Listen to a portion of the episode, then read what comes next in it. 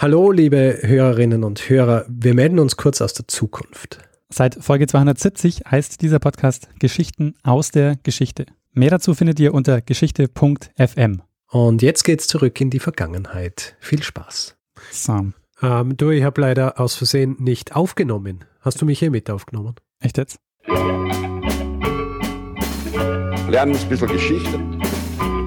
Lernen ein bisschen Geschichte, dann werden Sie sehen, Herr Reporter, wie das sich damals entwickelt hat. Wie das sich damals entwickelt hat. Hallo und herzlich willkommen bei Zeitsprung Geschichten aus der Geschichte. Mein Name ist Richard. Und mein Name ist Daniel. Ja, und wir sind zwei Historiker, die sich Woche für Woche eine Geschichte aus der Geschichte erzählen und zwar immer abwechselnd. Das heißt, der eine weiß nie, was der andere ihm erzählen wird und das wechselt eben jede Woche ab. Wir sind mittlerweile bei Folge 267 angelangt. Kann das sein? Jawohl, richtig. 267 Wochen Zeitsprung und letzte Woche haben wir in Folge 266 natürlich auch eine Geschichte erzählt. Kannst du dich noch erinnern, Daniel, um was es da gegangen ist? Ja, letzte Woche hast du eine Geschichte erzählt und zwar von einer ähm, Schlacht aus dem Hundertjährigen Krieg. Ähm, ich, war das so, kann ich mich richtig erinnern, eine der bestdokumentiertesten äh, Schlachten des Mittelalters oder so? Eine der bestdokumentierten Schlachten. Ah, was habe ich gesagt? Bestdokumentiertest. Ah, das ist ein äh, bisschen viel. Biss, bisschen, bisschen viel, viel ist es.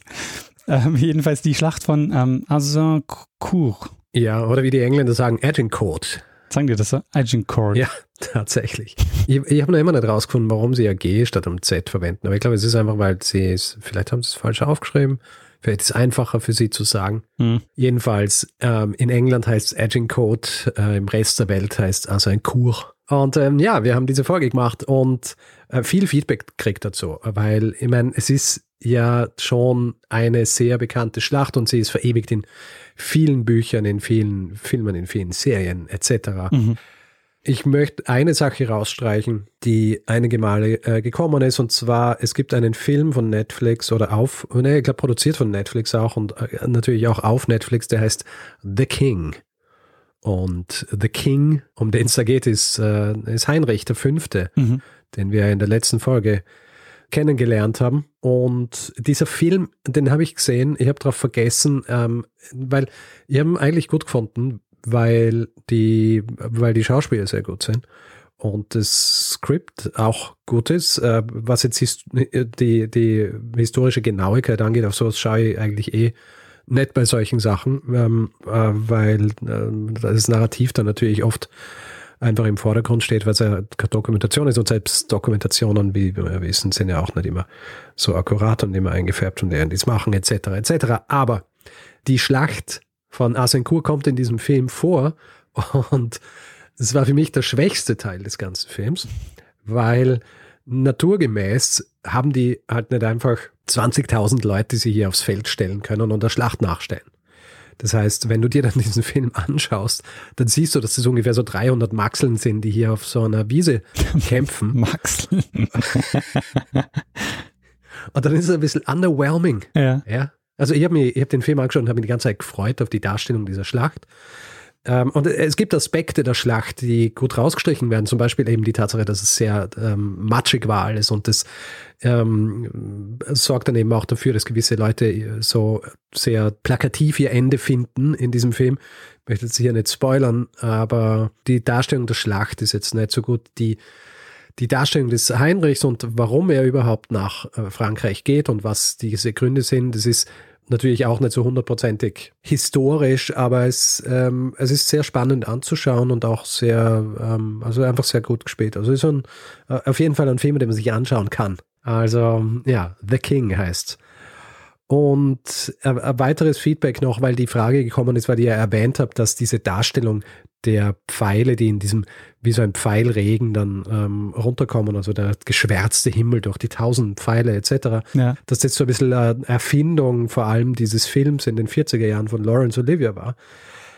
Und dass sie tatsächlich höchstwahrscheinlich nicht in diesem Bogen, also in, in diesem Winkel geschossen haben, sondern gerade. Und dann war natürlich auch die Frage, wie kann das funktionieren, weil die schießen dann ja vielleicht auch ihre eigenen Leute ab, wenn sie so gerade schießen. Und also da, das war ein Gespräch mit Mike Loads, eben diesem, diesem Historiker, der sich viel damit beschäftigt hat. Und der hat gemeint, dass wahrscheinlich einfach so war, dass die, dass die Bogenschützen viel näher am Geschehen waren, als es gern so kolportiert wird. Mhm. Und ähm, die Frage dann auch, aber wenn die dann ganz vorne stehen, dann werden sie ja niedergemäht. Grundsätzlich war es so, du hast bei so einer Schlachtordnung dann eben diese Man at Arms, die gut geschützt sind und dann hast du dazwischen oder hast du davor zuerst die Bögen und die schießen und dann können sie quasi hinter die Reihen dieser, dieser Soldaten gehen. Und die anderen bei der Schlacht, die sind ja in diesem die sind ja in den angrenzenden Wäldern gestanden und haben von dort aus geschossen. Das heißt, die haben auch relativ gerade auf die, ähm, auf die, die Frontlinie der, der Gegner schießen können. Mhm. Das heißt, es war auch gar nicht nötig, dass man hier in einem wahnsinnigen Bogen schießt, ähm, weil sie nicht so weit weg waren. Ja? Deswegen ist auch immer diese Frage und auch immer was, was gerne mal, wenn man über Langbögen spricht, dann so gesagt wird, ja, die haben ja diese wahnsinnige Reichweite. Ja, natürlich haben sie ja wahnsinnige Reichweite gehabt, aber diese Kraft, die benötigt worden ist, um um diese Reichweite zu erreichen, die haben sie viel lieber investiert in den Nahkampf, wenn ich so will, wenn man so will. Ja? Also die Distanzen, je kürzer sie waren, desto schlagkräftiger war natürlich dann auch dieser Bogen. Hm, und genauer wahrscheinlich und, auch. Also die Treffer wahrscheinlich. Genauer, war, ja, ja, natürlich. Du wolltest ja auch, und das habe ich ja auch erwähnt, diese, diese Pfeile sind einfach sehr, sehr teuer gewesen. Das waren teure Geschosse und äh, jeder dieser Pfeile ähm, sollte idealerweise ein Ziel treffen. Und da ist es natürlich besser, wenn du siehst, auf wen du schießt und nicht einfach einmal blind in einer Menschenmasse in einem Bogen schießt. Ja. Ja, das wollte ich nur noch anmerken, weil das immer wieder ähm, äh, gekommen ist. Äh, vielleicht noch, weil jemand gefragt hat, weil ich habe erwähnt, Mike Loads hat sich äh, viel damit auseinandergesetzt und jemand hat gesagt, er hat gesucht danach, wahrscheinlich habe ich, hab ich den Namen so undeutlich ausgesprochen. Mike Loads hat ein Buch geschrieben namens War Bows, Longbow, Crossbow, Composite Bow and Japanese Yumi. Und ähm, ja, das gibt es zu kaufen. Äh, ist das im Jahr 2019. Verstehe. Da gibt es also noch mindestens zwei Folgen, wenn ich den Titel richtig deute. Maybe. Ähm, ja, ich habe auch noch eine Sache, die ich ähm, gerne noch ähm, erwähnen würde, pluggen würde in dem Fall, nämlich ähm, ein, äh, ein, ein Podcast-Gespräch das ich geführt habe mit dem Andreas Loff in seinem Podcast Das Ziel ist im Weg. Und äh, ich war dort zu Gast und habe ein bisschen über uns und Zeitsprung gesprochen. Und ähm, das ist äh, total cool, weil ähm, Andreas hat ein, ein Wohnmobil umgebaut zu einem Tonstudio. Und es ist äh, nicht nur so, dass er das als Tonstudio nutzt, sondern er kann damit auch tatsächlich rumfahren und äh, tut es auch. Und das ist ähm, ja sehr, sehr schön. Also ein äh, sehr schönes ähm, Podcast-Projekt und äh, ja, ich war eben zu Gast und durfte auch ein bisschen was über mich und uns erzählen. Ich packe den Link auch in die Show Notes. Sehr gut. Hast du noch was? Nee, dann würde ich sagen, Richard, ähm, mach mal das, was wir, warum wir uns überhaupt jetzt äh, heute Abend getroffen haben. Du verrätst, dass wir uns am Abend getroffen haben. Oh. Zerstörst du wieder mal die Illusion, Ach. dass wir Mittwoch in der Früh aufnehmen. Es ist eigentlich eine Live-Aufnahme, nur genau. Gut. Daniel, ähm, nachdem ich letzte Woche eine Geschichte erzählt habe, naturgemäß erzählst du heute mir eine Geschichte. Und ich bin gespannt wie ein Bogen. Wie ein, wie ein Flitzebogen. ähm, Richard, wir äh, sprechen heute mal wieder über Päpste. Oh, Päpste. Und äh, wir springen dafür ins Mittelalter und schauen uns eine ganz besondere Synode an. Ja, okay. Ähm, Papst Stephan der Sechste lässt im Jahr 897 seinen Vorgänger exhumieren, äh, um ihn vor Gericht zu stellen. Und äh, die Geschichte ist heute bekannt als die Leichensynode von 897. Ja. Und du bereitest wohl gerade diese Geschichte vor, wie ich äh, deiner, deiner Reaktion entnehme. Äh, zum Glück noch nicht, aber ich habe diesen, ähm, ich habe diese Geschichte schon einige Male als, als Hinweis erhalten. Und sie ist, äh, wie soll ich sagen, seit einiger Zeit auf meiner Shortlist. Verstehe. Aber ich kann in dem Fall streichen. Genau, bitte streiche diese Folge von deiner Shortliste. Sie war lange Zeit auch auf meiner Shortliste, aber ich dachte, heute ist mal der, heute ist der Tag. Heute ist der Tag der Leichensynode. Richtig. Sehr gut. Ähm, wie der Prozess ausging und wie es dazu kam, äh, das schauen wir uns in dieser Folge an. Wie viel weißt du denn schon drüber? Also hast du dich schon ein bisschen ähm, damit... Äh, na, ähm, behandle mich, als wäre ich völlig unbedarft, was höchstwahrscheinlich auch der Fall ist. Alles klar. Wir beschäftigen uns also ähm, heute mit einer Zeit des Papsttums, die auch als Saeculum Obscurum bezeichnet wird. also als dunkles Jahrhundert. Und äh, das ist ein sehr wichtiges und auch sehr prägendes Jahrhundert für die Papstgeschichte. In dieser Zeit waren auch ein paar, sagen wir mal so, fragwürdige Gestalten Papst. Ähm, und wir werden auch ein bisschen auf das Phänomen der Gegenpäpste zu sprechen kommen. Und ähm, was man vielleicht auch noch sagen, ähm, sagen muss, ist diese Einordnung, also als dunkles Jahrhundert, ähm, die stammt von einem Kardinal aus dem 16. Jahrhundert. Also von da ist das übernommen worden. Wir schauen uns jetzt aber zunächst mal die Situation an, in der das Papsttum so war im 9. Jahrhundert. Diese Leichensynode, in der Stefan VI. seinen Vorgänger hat exhumieren lassen, die, die ist ja im, im Jahr 897 äh, hat es stattgefunden und ähm, wir schauen uns mal so ein bisschen an, was in dem Jahrhundert äh, papsttummäßig so passiert ist. Diese Zeit war nämlich geprägt durch den Einfluss der Karolinger. Als eines der bekanntesten Daten der europäischen Geschichte ist ja wahrscheinlich die ähm, Kaiserkrönung Karls des Großen im Jahr 800. Ja. Und damit wird also die, ja, die römische Herrschaft auf die Franken übertragen und die sind gleichzeitig auch als Schutzmacht für den Papst aufgetreten. Und der Einfluss der Karolinger ging aber noch wesentlich weiter. Und ähm, wem erzähle ich das? Ne? Du bist ja eigentlich unser Mittelalter-Experte. Ähm, der Einfluss ging noch weiter, nämlich der Nachnachfolger von Karl dem Großen, sein Enkel Lothar I., hat mit dem Papst einen Vertrag abgeschlossen, 824, die sogenannte Constitutio Romana. Und nach dieser Constitutio Romana war die Papstwahl zwar frei, aber vor der Papstwahl musste der Papst einen Treueeid auf den Kaiser leisten. Das heißt, ähm, die hatten da letztendlich schon ähm, ihren Daumen drauf. Ähm, mhm. Im Laufe des, äh, des Jahrhunderts, also wir sind jetzt im Jahr 800, wo also Karl der Große ähm, sich zum ähm, Kaiser krönen lässt und dann eben diese Constitution Romana im, 800, im Jahr 824. Im Laufe des Jahrhunderts nimmt dann dieser Einfluss der Kaiser immer mehr ab und gleichzeitig kommen Päpste ins Amt, die den Einfluss des Papstes innerhalb der Kirche ähm, vergrößern wollen. Und dazu äh, bedienen die sich, wie man das so macht, ähm, mit äh, gefälschten Dokumenten. Kennst du die äh, sogenannten pseudo-isidorischen Fälschungen? Nein. Äh, die pseudo-isidorischen Fälschungen, das war eine Textsammlung, die im 9. Jahrhundert entstanden ist. Und äh, diese Sammlung, die enthält ganz viele unterschiedliche Dokumente, also päpstliche Entscheidungen, Konzilsbeschlüsse oder sind Papstbriefe dabei, es ist ganz viel unterschiedliches ähm, Zeug dabei. Aber das Besondere dabei ist, dass die alle gefälscht sind. Also die sind nicht echt, die hat äh, jemand verfasst als Fälschung.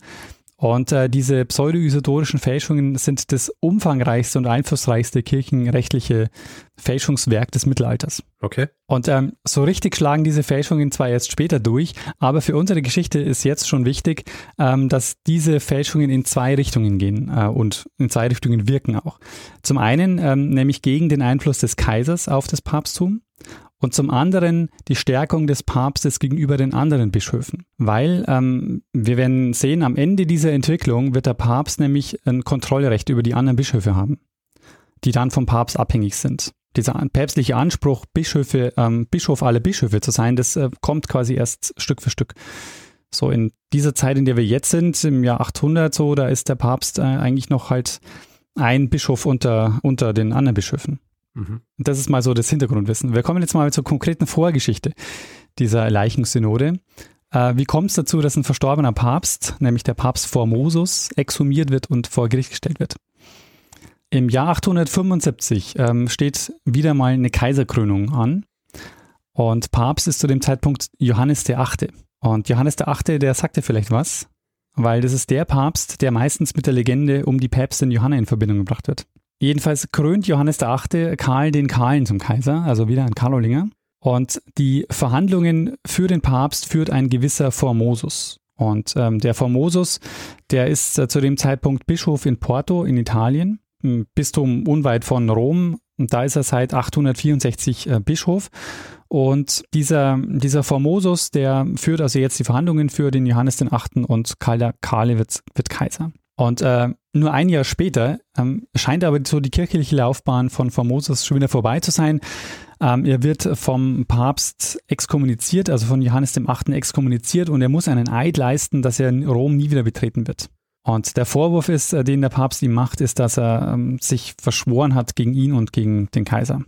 Der Johannes der Achte, der stirbt aber bald und das ist auch so, so eine Geschichte, es werden jetzt relativ viele Päpste genannt werden, was daran liegt, dass da wirklich fast jedes Jahr ein neuer Papst kommt. Und wenn nicht jedes Jahr ein neuer Papst kommt, kann es sogar sein, dass mal zwei oder drei Päpste in einem, in einem Jahr kommen. Okay.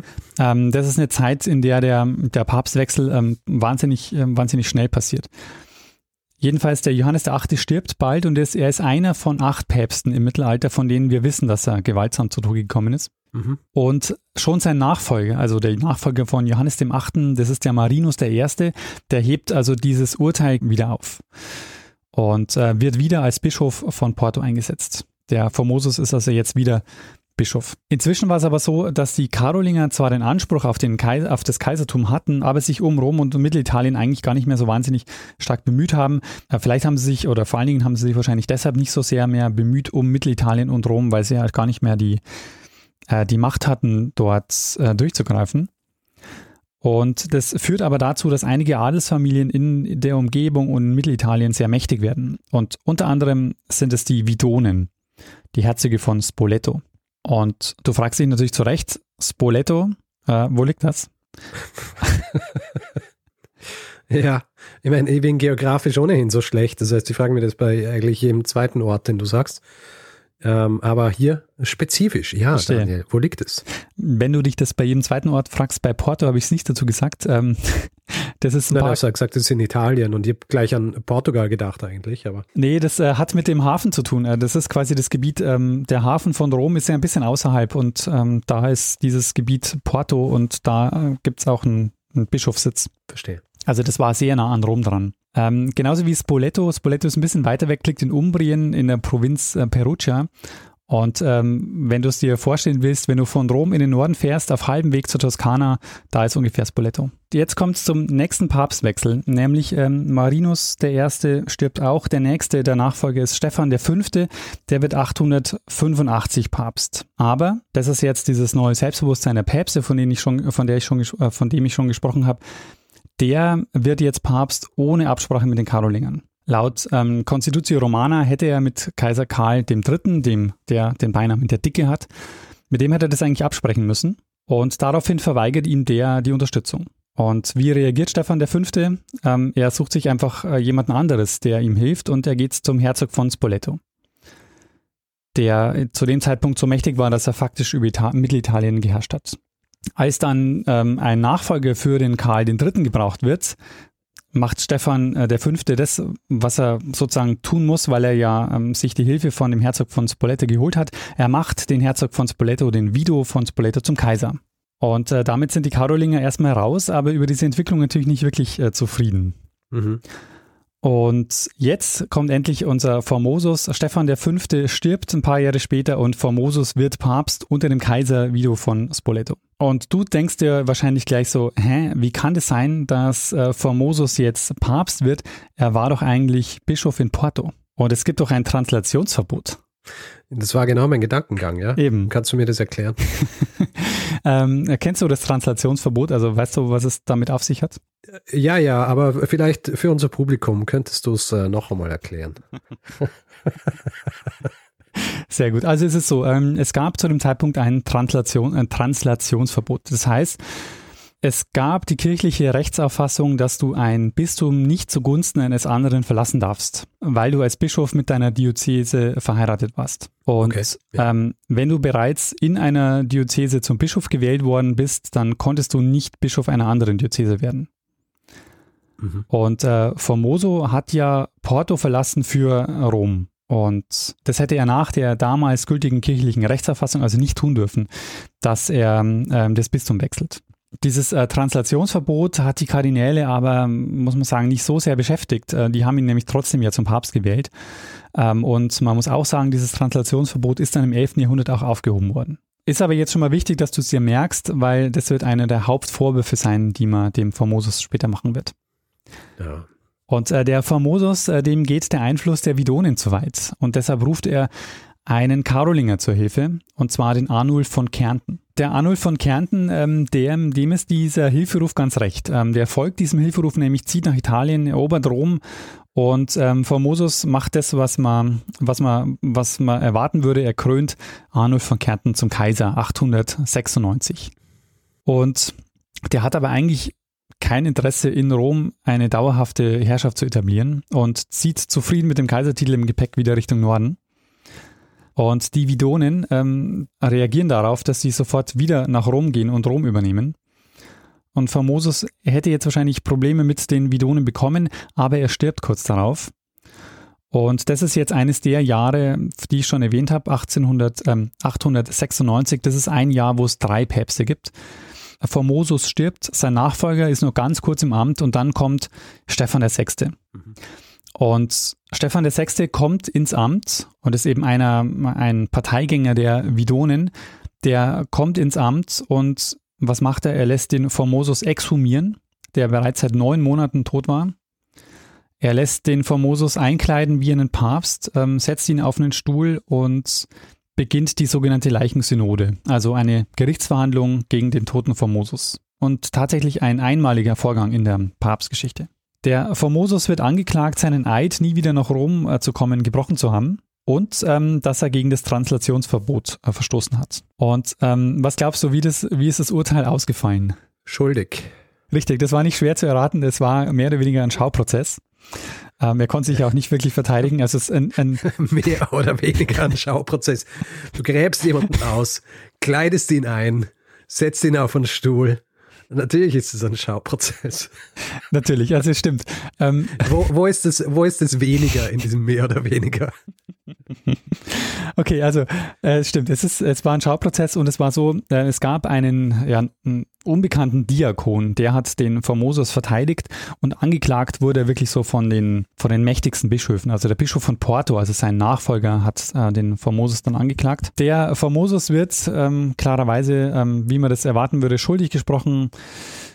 Aber die Frage ist natürlich, was heißt es jetzt? Er war ja schon tot. Ähm, das bedeutet, sein Pontifikat wird äh, für nicht legitim erklärt. Das heißt, alle Entscheidungen, die er getroffen hat, werden für nichtig erklärt. Und das hatte weitreichende Folgen für einige, denn alle von ihm geweihten Kleriker, die haben ihre Ämter und ihre Würden verloren. Man hat ähm, daraufhin ihm die päpstlichen Gewänder ausgezogen, hat ihm die Finger, äh, einige Finger der rechten Hand abgeschnitten, also wahrscheinlich die, mit denen er den Segen gespendet hat, wahrscheinlich so die, die drei Finger, also weißt du, so Mittelfinger, Zeigefinger, Daumen. Ja, ja. Ähm, anschließend wurde seine Leiche vergraben. Dann hat man sie ausgegraben und in den Tiber geworfen. Und angeblich wurde die Leiche angespült und ein Mönch hat sie dann heimlich bestattet. Ah ja. Und ähm, sowas hat es vorher und nachher in der Papstgeschichte nicht mehr gegeben, aber ich bin noch nicht fertig mit der Geschichte. Mit ähm, seiner Leiche wird noch einiges mehr passieren. Okay. Da das wie ein Gerichtsprozess aufgezogen war, gab es natürlich auch Protokolle, es gab Dokumente. Ähm, allerdings ist nichts davon überliefert, weil die Urteile ähm, sind später aufgehoben worden und man hat da die ganzen Dokumente verbrannt um das Ergebnis dieser Leichensynode auch wirklich ähm, auch physisch zu vernichten. Und es war so, dass Stefan VI., der diesen Prozess angestrengt hat, der war auch nicht lange im Amt. Der ist nämlich noch im Jahr der Leichensynode gestorben. Denn es ist zu einem Aufstand gekommen in Rom, kurz nach der Leichensynode. Und er wird gefangen genommen und im Kerker erdrosselt. Also über den, den Grund des Aufstandes bin ich mir nicht ganz sicher, aber einer der Gründe, der immer wieder genannt wird, ist, dass es ähm, kurz nach der Leichensynode zu einem Erdbeben kam und die Kuppel der ähm, Lateranbasilika ist eingestürzt. Und es wird manchmal als Grund genannt, dass eben die Bürger Roms das als Strafe Gottes gesehen haben für die Leichensynode und dass sie deshalb eben den Papst loswerden wollten. Oh. Ja, naheliegend. Genau, könnte es sein, aber man merkt auch, ähm, das werden wir gleich sehen, es bildet sich jetzt, es bilden sich jetzt zwei Fronten, die äh, Formosianer und die Antiformosianer. Und darin steckt jetzt ein ja, jahrzehntelanger Kampf eigentlich. Die Nachfolger von Stefan dem Sechsten, die revidieren jetzt das Urteil wieder und erklären es für ungültig. Bevor wir uns aber jetzt diese Geschichte näher anschauen, schauen wir uns vielleicht noch mal ein bisschen die Gründe an, warum Stefan der Sechste diesen, äh, diesen Prozess angestrengt hat. Ein Argument, das immer wieder genannt wird, ist, dass der, dass Formosus ihn zum Bischof gemacht hat, nämlich von ähm, Anangi. Das ist auch ein Ort in Italien. Und ähm, letztendlich kann man also sagen, der Stefan VI. hat selber gegen das Translationsverbot verstoßen. Und wenn man sich jetzt überlegt, dass alle Handlungen von Formosus nichtig sind, dann auch seine Ernennung zum Bischof durch Formosus. Was wiederum bedeuten würde, dass er dann nicht gegen das Translationsverbot verstoßen hat. Gefinkelt. Ähm, genau, das ist allerdings schon wieder so gefinkelt, dass es dreimal um die Ecke gedacht ist, dass ähm, viele das auch für ein zu schwaches Argument halten, dass er wegen dem Translationsverbot das eigentlich zu dem Zeitpunkt eh so richtig niemanden interessiert hat ähm, und die das gar nicht so streng gehandhabt haben, dass er deshalb so einen Prozess anstrengt. denn es gab ja auch, und das habe ich vorher noch nicht erwähnt, es gibt auch eine offizielle Ausnahmeregelung gegen das, ähm, gegen das Translationsverbot. Nämlich verboten war es nur, wenn du, ähm, wenn es dem Ehrgeiz des, Amträ des Amtsträgers dient. Es ist aber laut Kirchenrecht gestattet, wenn es notwendig ist oder wenn es nützlich ist. Das kannst du ja eigentlich immer kannst argumentieren. natürlich interpretieren, wie es magst. Oder? Genau. Insofern ähm, glaube ich, kann man jetzt diesem Translationsverbot nicht diese Bedeutung geben, dass er deshalb ähm, diesen Prozess anstrengt. Warum dann? Der tiefer liegende Grund ist ähm, wahrscheinlich, dass es äh, Streitigkeiten gab ähm, zwischen unterschiedlichen ähm, Gruppen in Rom, die zu dem Zeitpunkt um die Macht gekämpft haben. Und äh, das schauen wir uns jetzt ähm, noch ein bisschen genauer an. Nämlich, ähm, es beginnt mit den Nachfolgern von Stefan dem Sechsten. Die Nachfolger von Stefan dem Sechsten, also Stefan der Sechste ist sozusagen ein Antiformusianer und jetzt kommen die ähm, Formusianer äh, an die Macht, nämlich äh, in Form von Theodor dem Zweiten, dem Nachfolger von Stefan dem Sechsten.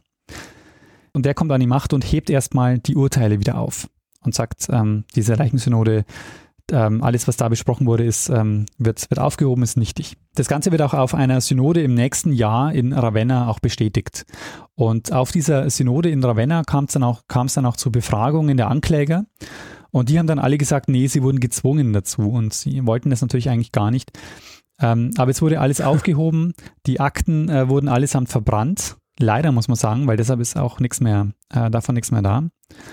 Und Theodor ließ dann den vom Mönch geborgenen Leichnam des Formosus ehrenvoll in einer Grablege im Petersdom ähm, überführen und begraben. Also Formosus liegt jetzt ein Jahr später dann doch, ähm, wie die anderen Päpste auch, im Petersdom. Liegt er da noch immer? Äh, jein. Also äh, ich würde mal sagen, er liegt da wieder. Wie gesagt, ich bin noch nicht fertig mit meiner Geschichte mit dem ähm, mit dem Formosus. Der ist äh, ähm, seine sterblichen Überreste wurden noch ähm, ordentlich ähm, rumgezerrt. In den nächsten Jahrzehnten geht es jetzt noch heftig hin und her ähm, zwischen diesen beiden Parteien und es wird diskutiert, ob das Pontifikat jetzt rechtmäßig war oder eben nicht rechtmäßig, ne, nicht rechtmäßig war. Und es war eine wichtige Frage, weil der Papst, der war, und das ist jetzt auch einer der Punkte, äh, warum Stefan VI. diesen Prozess ähm, angestrengt hat. Der Papst war gerichtlich als Person nicht belangbar. Ähm, und dass der Papst gerichtlich nicht belangbar war, das verdankt er wiederum einer Fälschung, nämlich der sogenannten Symachianischen Fälschung. Diese äh, Symachianische Fälschung, das ist wieder so eine Schriftensammlung ähm, mit gefälschten Schriften und die ist so um 500 entstanden. Und äh, in einem Streit zwischen dem Papst und einem Gegenpapst. Und da tauchen dann halt zufällig diese Dokumente auf, die ähm, der einen Seite bessere Argumente liefern. Und mhm. das Entscheidende bei, diesem, bei diesen Fälschungen ist, dass in einem der Dokumente steht, dass der Papst nicht gerichtlich belangt werden darf. Und vielleicht magst du das ähm, lateinische Original übersetzen. Lateinisch heißt es im Original prima sedes a nemine judicatur. Ich möchte es nicht übersetzen, nein. Der erste Stuhl wird von niemandem gerichtet. Ah, ja, sehr gut. Dieser Satz steht, äh, der wurde ins Kirchenrecht übernommen und der steht da noch heute. Äh, es ist nur später ein Anklagepunkt in, äh, dazugekommen, der zulässig ist, den du, mit dem du einen Papst anklagen darfst. Das ist, äh, du darfst heutzutage einen Papst anklagen wegen Häresie. Also, ja, das ist ja naheliegend, weil wenn er Heretiker ist, dann verbirgt er ja eigentlich dieses Recht. Genau. Ähm, allerdings, äh, wenn man sich so das Papsttum heutzutage anschaut, ist es recht unwahrscheinlich, dass, äh, irgend, dass ein Papst mal äh, der Heresie angeklagt wird. Aber weißt du, wir haben 2020. Stimmt. Wer weiß, was da noch passiert. Anything can happen. Stimmt. Also, ähm, und jetzt kommt also der Punkt, ähm, es ist so, du kannst, wenn der, der Papst ist gerichtlich nicht belangbar. Das heißt, wenn du gegen einen Papst vorgehen willst, dann hast du nur eine Möglichkeit. Du kannst sein Pontifikat anzweifeln. Weil dann sind alle seine Entscheidungen, die er während des Pontifikats gemacht hat, hinfällig. Aber du hast keine Chance, gegen ihn als Papst vorzugehen. Du kannst nur sagen, das Pontifikat, das ist, ähm, das hat er zu Unrecht ähm, gehabt. Und dann ist das ganze, das ganze Pontifikat zunichte gemacht. Letztendlich muss man aber sagen, der Stefan war nicht erfolgreich damit, denn der Formosus gilt heute offiziell als Papst und wird in den offiziellen Büchern des Vatikans als 111. Papst geführt. Nichtsdestotrotz, ähm, wir sind immer noch im Kampf zwischen den Formusianern und den Antiformusianern. Ähm, und das zeigt sich jetzt sehr schön an dem ähm, Sergius III. Ähm, der Theodor, das ist der Nachfolger von äh, Stefan dem Sechsten, der ist der, der die Leichensynode zurücknimmt. Der war nur 20 Tage im Amt Und anschließend kommt es zu einer Doppelwahl. Ähm, und es stehen sich gegenüber ein Formusianer, das ist der Johannes IX., und ein Antiformusianer, der Sergius III. Der Sergius, der kann sich aber erstmal nicht durchsetzen und der gilt daher heute als Gegenpapst, beziehungsweise in dieser Zeit gilt er als Gegenpapst. Und an der Stelle möchte ich einen ganz kleinen Exkurs machen zum Thema Gegenpapst. Okay. Ähm, das ist ja ein äh, Phänomen, das für heute kaum mehr vorstellbar ist, dass es gleichzeitig mehrere Päpste gibt. Und was ich halt sehr spannend finde und was man an dieser Geschichte jetzt sehr gut sehen kann, ist ähm, an den Gegenpäpsten, dass es meistens ja erst im Nachhinein festgelegt wird, dass da jemand zu Unrecht Papst war. Also hätten sich am Ende die Antiformosianer durchgesetzt, dann würde der Formosus heute nicht als Papst gelten, sondern als Gegenpapst. Ja. Und spannend ist, dass die Papstlisten bis heute nicht völlig eindeutig sind. Also es gibt Päpste, bei denen man sich nicht sicher ist, äh, wie man sie einordnen soll, weil die Quellenlage manchmal sehr schwierig ist. Ja. Ähm, man geht heute, was glaubst du, wie viele Gegenpäpste hat es gegeben?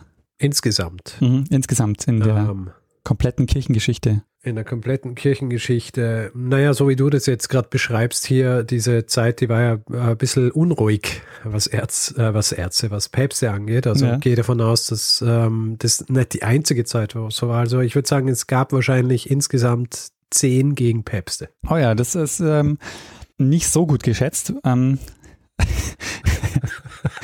ähm, Wie viel waren es? Drei. die Zahl schwankt zwischen 25 und 40. What? Und zwar Okay. Von der katholischen Kirche wird offiziell ausgegangen von 37 Gegenpäpsten, wobei die sich auch selber bei drei Päpsten nicht ganz sicher sind, äh, in welches ähm, Feld sie sich einordnen sollen. Ähm, in der Forschung selber muss man auch sagen, in der historischen Forschung ist der Begriff Gegenpapst auch recht umstritten, weil nicht ganz klar ist, äh, ist es jetzt nur ein Gegenkandidat, ist er tatsächlich als Papst gewählt worden? Also das ähm, so Gegenpapst als Begriff ist einfach auch nicht eindeutig, wen man dann tatsächlich dazu zählen sollte. Ähm, und gleichzeitig ist es aber schon so, dass dieses äh, Gegenpapst-Ding ähm, die katholische Kirche über eine lange Zeit dominiert hat. Also ähm, das, der erste Gegenpapst oder der erste offizielle mh, Gegenpapst, das ist der Hippolyt von Rom, der war im Jahr 217 und der letzte Gegenpapst, das war Felix V. Im Jahr 1449 ist er gestorben. Also wir reden da über einen Zeitraum von 1200 Jahren. Okay, und danach, also ich meine, nach dem 15. Jahrhundert keine Gegenpäpste mehr. Das ist ja ein Erfolg, oder? Für die katholische Kirche auf jeden Fall. Also bis da- dann ist äh, Stabilität Ja, ja, ja. angesagt. Und das Ganze ist nämlich auch so kein gut-böses Spiel. Ne? Also der Hippolyt zum Beispiel, ähm, der ist zwar Gegenpapst, ist aber gleichzeitig ein Heiliger der katholischen Kirche. Der schließt sich also nicht aus. Verstehe. Ähm, und der, der Vatikan, der aktualisiert seine Papstlisten regelmäßig, also einmal im Jahr gibt es das Annuario Pontificio. Und äh, da werden derzeit 37 Gegenpäpste aufgeführt. Und wie ich schon gesagt habe, bei dreien ist man sich nicht ganz sicher. Da sind die Verhältnisse nicht eindeutig. Es gibt aber ganz viele Päpste, wo man ähm, eigentlich noch nicht so, also die man auch anders einordnen könnte. Verstehe. Und also die, die forschen da einfach laufend noch immer dran, Genau. um herauszufinden, wie viele Gegenpäpste und wie viele Päpste es einfach tatsächlich gegeben hat. Genau. Ähm, da gibt es auch noch sehr viel historische Forschung dazu. Ähm, und die Sache ist nämlich deshalb auch so schwierig, weil ähm, du musst ja festlegen, ab wann oder wann ist eine, ein Papst rechtmäßig als Papst ähm, gewählt worden. Und das ist deshalb auch so schwierig, weil es erst im Laufe der Zeit zu einer verbindlichen Rechtsordnung kommt für die Papstwahl. Die erste schriftliche Regelung für eine Papstwahl, ähm, die gibt es erst im 5. Jahrhundert. Verstehe. Ähm, am Anfang war es einfach so, dass der Papst gewählt worden ist von Klerus und Volk in Rom und von den benachbarten Bischöfen, die da zusammengekommen sind. Und wie wir vorhin ja schon so gesehen haben, dauert es einfach auch ein paar Jahrhunderte, bis sich der Papst dann gegenüber den anderen Bischöfen auch so eine besondere Stellung ähm, erarbeitet und die dann auch durchsetzt. Und ähm, es gab eben eine Zeit, wo du ganz viele rivalisierende Machthaber in und um Rom hattest, die jeweils ihren Bischof ernannt und gewählt haben. Und deshalb kommt es eben auch zu, ähm, zu manchmal eben zu mehreren Papstwahlen, weil die einfach selber bestimmt haben, so, das ist jetzt unser Papst und die anderen gesagt, das ist unser Papst und dann hast du schon mal zwei. Ja. Und da setzt sich halt einer durch. Und ähm, dass dieses, ähm, dieses Kardinalskollegium zum Beispiel, das wir heute kennen, das eben den Papst wählt, das ist auch was, was erst sehr spät kommt. Das erste Konklave, ähm, weißt du, wann es zum ersten Konklave kommt? Nein? Im Jahr 1241 erst. Aha. Also da existiert dieses Papsttum schon über 1000 Jahre. Das ist einfach, ähm, zwar heute würde man sagen, gibt es das Konklave schon lange, aber man muss sagen, in der quasi in der, wenn man sich so die komplette äh, Kirchengeschichte anschaut, dann äh, hat es schon eine Weile gedauert. Ja. so viel zum Phänomen des Gegenpapstes. Der Sergius, der, den wir jetzt als Gegenpapst kennengelernt haben, der, der war Gegenpapst, weil es zu einer Doppelwahl kam, 898. Und er musste allerdings nicht lange warten, er musste schon ein bisschen warten. Also er musste drei Päpste abwarten und sechs Jahre später war es dann soweit, 904 wird er dann Papst. Also er war erstmal Gegenpapst, weil er eben gegen einen äh, Formusianer verloren hat. Und jetzt wird er selber Papst als ja, als er ist eigentlich so der Gegner, äh, der Formosus-Gegner. Also er ist quasi so die führende Figur der, der Antiformusianer. Mhm. Und er wird jetzt also jetzt 904 ähm, zum Papst. Ähm, und es, man, man, kann also über ihn jetzt sozusagen sagen, er war Gegenpapst und Papst. Äh, zuerst Gegenpapst und dann war er Papst. Und er wird aber nicht einfach so der neue Papst. Also äh, es ist so, dass seine beiden Vorgänger, der Leo V. und der Christophorus, also es ist so, das ist echt so wahnsinnig kompliziert. Der Leo V. ist Papst, wird von Christophorus gestürzt und ins Gefängnis geworfen. Der Christophorus wird von Sergius gestürzt und ebenfalls ins Gefängnis geworfen. Und es gibt unterschiedliche Quellen, aber in einer Version heißt, dass der Sergius jetzt beide hat hinrichten lassen. Also er hat seine beiden Vorgänger hinrichten lassen und wird dann selbst Papst. Und was macht jetzt der Sergius als Antiformosianer? Er setzt die Beschlüsse der Leichensynode von 897 wieder in Kraft. Oi. Und lässt den Formosus natürlich wieder exhumieren. Er geht jetzt noch einen Schritt weiter. Er trennt auch die übrigen Finger der Schwurhand ab und enthauptet den, äh, den Formosus und lässt ihn wieder in den Tiber werfen. Ach, dieser Tiber. Diesmal soll sich aber der Leichnam des Formosus in einem Netz ähm, eines Fischers verfangen haben. Und ähm, er wird später in die Peterskirche zurückgebracht und dann dort, nachdem der Sergius nicht mehr im Amt war, wird er dort zum dritten Mal bestattet und diesmal liegt er da dann endgültig. Und mit dem Sergius beginnt auch die Zeit der sogenannten äh, Pornokratie. Ich weiß nicht, ob du davon schon gehört hast. Nein. Äh, die Pornokratie oder auch übersetzt oft mit Mätressenherrschaft. Wir haben schon gesehen, dass, die, ähm, dass es einige führende Adelsfamilien in und um Rom gibt, die Einfluss genommen haben auf das Papsttum. Und äh, in dieser Zeit werden die oder werden einige dieser Familien von Frauen dominiert, insbesondere der Theodora und der Marozia. Und weil der Einfluss von Frauen auf das Papsttum für die späteren Geschichtsschreiber so, so wahnsinnig schlimm war, ähm, haben sie sich dafür den Begriff Pornokratie ausgedacht. Also der Begriff an sich ist schon despektierlich gedacht. Genau, ja. Ähm, das ist eben auch äh, Teil dieses, äh, dieses dunklen Jahrhunderts. Also, dass, ähm, dass da eben sehr viele Päpste an der Macht waren, die ähm, auch zum Beispiel vor so mh, Ermordung von Leuten oder von ihren Vorgängern jetzt äh, nicht zurückgeschreckt sind. Und es ging, wie man an dieser Geschichte, die ich so erzählt habe, schon sehen kann, recht ähm, ziemlich zu in dieser Zeit. Also das Papsttum war nicht besonders stabil, nicht so stabil, wie es auf uns heute wirkt. Also es gab eben einige Wirren, es gab Intrigen, Mord, Totschlag, die auf der Tagesordnung gestanden sind. Und ähm, das Papsttum war eben zu dieser Zeit so ein Spielball der unterschiedlichen Gruppen, die in Rom um die Macht gekämpft haben. Und es ändert sich dann erst im Jahr 1046 mit der Neuordnung des Papsttums durch Heinrich III. Und, und dann kommt es eben zu einer großen Kirchenreform, beginnend mit der Synode von Sutri. Und das ist eben dann, bis, äh, bis dahin wird dann eben das dunkle Jahrhundert des Papsttums immer gezählt. Also ab da beginnt auch eine große Phase der, der Stabilität und da kommt dann eben, ja, ändert sich das Papsttum nochmal sehr, sehr grundlegend und wird deutlich stabiler. Ja. Und es gibt ein sehr bekanntes Gemälde, das die Szene dieser Leichensynode darstellt, und zwar vom französischen Maler ähm, Jean-Paul Laurent aus dem Jahr 1870. Und ähm, das ist nämlich auch das Episodenbild. Da wird eben gezeigt, der Stefan VI., der gerade den Formosus anklagt, der als Skelett auf dem ähm, Stuhl sitzt und er klagt ihn gerade an und deutet wild auf ihn ein. deutet wild auf ihn ein. Ah. Genau. Ja, ja Richard, und äh, das war meine Geschichte über die Leichensynode von 897 und Papst Formosus, dem einzigen in der Geschichte des Papsttums, der nach seinem Tod der Prozess gemacht wurde. Und vermutlich ist diese Geschichte oder die, diese Geschichte zählt auch zu einem der, äh, zu einem Tiefpunkt in der Geschichte der katholischen Kirche. Findest? Finde ich und ähm, ist Findest, es ist ein Tiefpunkt, dass hier jemand ausgegraben worden ist, um ihn dann anzuklagen. Ähm, Sehr schön, äh, sehr schöne Geschichte und äh, wie soll ich sagen, ich bin froh, dass du es gemacht hast, mhm. weil es klingt sehr komplex und kompliziert und ich glaube, da braucht es da braucht's einen Didaktiker wie dich. Ja? Ich kann das Wort nicht mal aussprechen, nee. weil ich didaktisch so schlecht bin. Ja? Du hingegen, du kannst es und ähm, es, es ist, wie soll ich sagen, Kirchengeschichte und ähm, Geschichte des Papsttums habe ich schon immer als sehr kompliziert und komplex angesehen und das hier jetzt, äh, wenn dann es nicht einmal nur um lebende Päpste geht, sondern auch um Tote, dann, dann wird das Ganze natürlich noch komplizierter. Und äh, ich finde es sehr spannend. Interessant eben auch, äh, was du erwähnt hast, diese Problematik mit wie viele Päpste gibt es, beziehungsweise wie viele Gegenpäpste gibt es. Es scheint ja so, als wäre das sowieso ein grundsätzliches Problem in der früheren Kirche gewesen, dass sie, äh, was Listen angeht, nicht so wahnsinnig gut waren, weil wir haben ja dasselbe Problem bei den Heiligen gehabt. Ja, ja. Also es, äh, lange Zeit hat ja niemand gewusst, also es ist ja heutzutage auch noch nicht geklärt, wie viele Heilige es wirklich gibt, weil ähnlich wie du das auch beschrieben hast mit den Bischöfen, die ihre eigenen präferierten Leute nominieren und dann gibt es unterschiedliche, teilweise parallele Wahlen.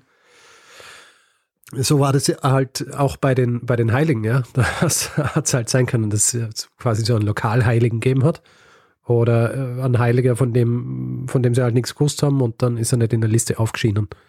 Und deswegen äh, ist auch schwierig herauszufinden, wie viele Heilige es noch gibt. Also ich denke, Listen führen grundsätzlich ein Problem der katholischen Kirche. ja, die Frage ist, ähm, also es ist halt wirklich. Der frühen katholischen Kirche. Ich möchte mir da jetzt nicht schon wieder Weißt du, ich möchte keine große Diskussion aufmachen. Ja, aber das ist natürlich nur so dahingesagt. Ja, ich bin mir sicher, dass die katholische äh, Kirche wahnsinnig gut Listen führt.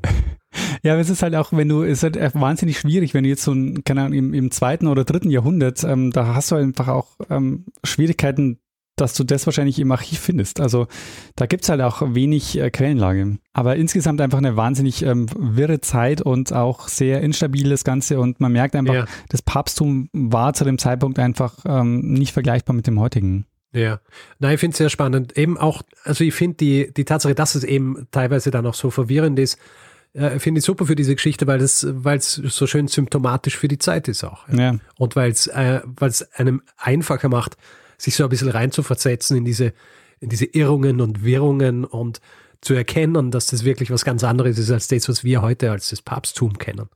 Und ähm, ich meine, man muss halt auch sagen, diese, mh, diese Leichensynode ist schon auch außergewöhnlich. Also das ist jetzt nichts ähm, klar. Also ich habe schon gesagt, das ist zum ersten, zum einzigen und zum ersten und einzigen Mal passiert, dass dem Papst, also dem toten Papst, der Prozess gemacht wurde. Aber ähm, es war schon so, wie man auch bei dem Sergius dem Dritten sieht, die sind schon einfach auch über Leichen gegangen ähm, zu dem Zeitpunkt. Und ähm, es gab eben wie diese Vidonen zum Beispiel, die dann einfach ihren, ihren Machtbereich wieder über diese Antiformosianer ähm, wieder herstellen wollten. Und die Karolinger, die ja auch immer noch da saßen und eigentlich schon gerne den Kaisertitel haben wollten, aber irgendwie auch nicht wirklich Italien erobern wollten. Ja. Ich finde es großartig, dass du jetzt die Phrase über Leichen gehen noch runtergebracht hast in dieser Folge. Für, für sie, weil ähm, wo, wenn nicht hier? Ja, das stimmt. Sehr gut. Äh, eine sehr schöne Folge. Äh, freut mich sehr, dass du sie gemacht hast. Ich weiß nicht, wann nie dazukommen wäre und wahrscheinlich, ähm, wenn ich angefangen hätte, mich, mich näher damit zu beschäftigen, dann hätte ich sie wahrscheinlich für Jahr 2025 oder so vorbereitet. Also ja, sehr gut. Du hast am Anfang angedeutet, dass du einen Hinweis bekommen hast. Und das äh, habe ich auch. Äh, es gibt für diese Folge einen Themenpartner, nämlich den Jan, der mir diese, diese Sache geschickt hat mit der Leichensynode. Also vielen Dank für den Hinweis. Ja, vielen herzlichen Dank. Nachdem ich die Folge nicht vorbereitet habe, kann ich leider nicht ähm, aufwarten mit den Namen der Personen, die, sie, die mir diesen Hinweis geschickt haben. Ähm, aber ja, auch danke an euch leider ähm, oder gut so, dass es der Daniel jetzt gemacht hat. Hast du dieser Folge noch etwas hinzuzufügen, Daniel, oder sollen wir übergehen in den nächsten Teil äh, dieser Folge? Ähm, ja, gehen wir doch gerne mal in den nächsten Teil dieser Folge. Und was ist das für ein Teil? Der Feedback-Hinweisblock. Ganz genau. Wer also Feedback geben will zu dieser Folge, kann das machen über feedback.zeitsprung.fm kann es direkt auf unserer Website machen, zeitsprung.fm, kann das auf Twitter machen, da ist unser, äh, unser Account Zeitsprung.fm. Persönlich sind wir auch dort, mein Accountname ist Stormgrass, Daniels Accountname ist Mestner. Auf Facebook findet man uns auch, auf Spotify findet man uns auch, da hören uns mittlerweile auch schon viele Menschen. Wer uns dort folgen will, äh, bitte tun, dann sehen wir auch, wer uns dort regelmäßig hören will. Und wer uns bewerten will, Sterne vergeben, äh, Reviews schreiben, etc., kann es zum Beispiel bei Apple Podcasts machen, kann es auf panoptikum.io machen oder grundsätzlich überall, wo man Podcasts bewerten kann. Außerdem gibt es die Möglichkeit, uns finanziell zu unterstützen. Wir freuen uns über alle, die uns dabei helfen, hier jede Woche eine Geschichte zu erzählen. Äh, wie ihr das tun könnt, äh, erfahrt ihr, wenn ihr die in die Show Notes guckt. Da haben wir den Link zu den zu allen Möglichkeiten, wie ihr uns was zukommen lassen könnt, äh, hinterlegt. Und wir bedanken uns in dieser Woche bei Scott, Eckhart, Michael, Stefan, Sophia, Bernd, Arthur, Thorsten, Anja, Guy, Annette, Peter, Laura, Volker, Diana, Thorsten, Michael, Johannes, Daniel, Oliver, Jörg und äh, Bruno. Vielen, vielen Dank für eure Unterstützung. Ja, vielen herzlichen Dank. Ja, Richard, dann würde ich sagen, ähm, mach mal das, was wir immer machen. Richtig. Geben wir der einen Person das letzte Wort, die es immer hat. Bruno Kreisky. Lernen ein bisschen Geschichte. Lernen ein bisschen Geschichte, dann werden Sie sehen, der Reporter, wie das sich damals entwickelt hat. Wie das sich damals entwickelt hat. Du, ähm, sag mal. Ja, bei mir im Hintergrund wird äh, musiziert. Musik von, von, mir oder von dir? Nee, ist von mir. Meine Nachbarn musizieren. Was spielen die? Ich glaube Klarinette. Oh, Klarinette. Ja. Sehr gut. naja, weißt du, wir, wir, wir Klarinettisten und Klarinettistinnen, wir müssen zusammenhalten. Wie, bist du auch ein Klarinettist? Daniel, excuse me. du weißt nicht, dass ich Klarinette spiele. Nee, wirklich nicht. Wie, wie, wie viele Stunden haben wir schon miteinander verbracht? Ähm, und du weißt nicht, dass ich Klarinette spiele. Ja, nicht, wir haben es nicht musizieren verbracht, glaube ich. Ich weiß, dass du Gitarre gelernt hast jetzt, aber. Ja, eh, aber das habe ich mal selber. Klarinette habe ich zehn Jahre lang gelernt. Echt jetzt? Ja, ich meine, ich kann es schon noch, aber ich habe äh, jetzt auch schon länger nicht mehr gespielt, aber sie steht bei mir immer rum, damit ich, falls, falls nötig, sie ergreifen kann und eine feine Weise spielen. Ma, ey, wieso haben wir noch nie noch keinen Jingle, den du mit der Klarinette eingespielt hast? Ich habe jetzt gefragt, warum haben wir noch nie eine Hausmusik gemacht? Ja, oder das? Du könntest mit der Gitarre kommen, ich mit, ähm, mit der Klarinette, dann fehlt noch ein Zither, dann können wir so eine Schrammelmusik machen. ich war ja lange im Zitterclub, habe ich dir schon mal erzählt, ähm, beim Gitarrespielen. Im Zitterclub? Ja, im Zitterclub. Da habe ich Gitarre gelernt. Gitarre spielen. Also die anderen haben Zither gelernt und du hast Gitarre gelernt. Nee, ähm, meine Gitarrenlehrerin war im Zitterclub und die hat mich da mitgenommen und da musste ich da mitspielen und dann habe ich äh, da so ah, das so, Gitarre spielen okay. gelernt. Ja, dann ist ja Gmate Wiesen. Ja, voll, das wird lustig.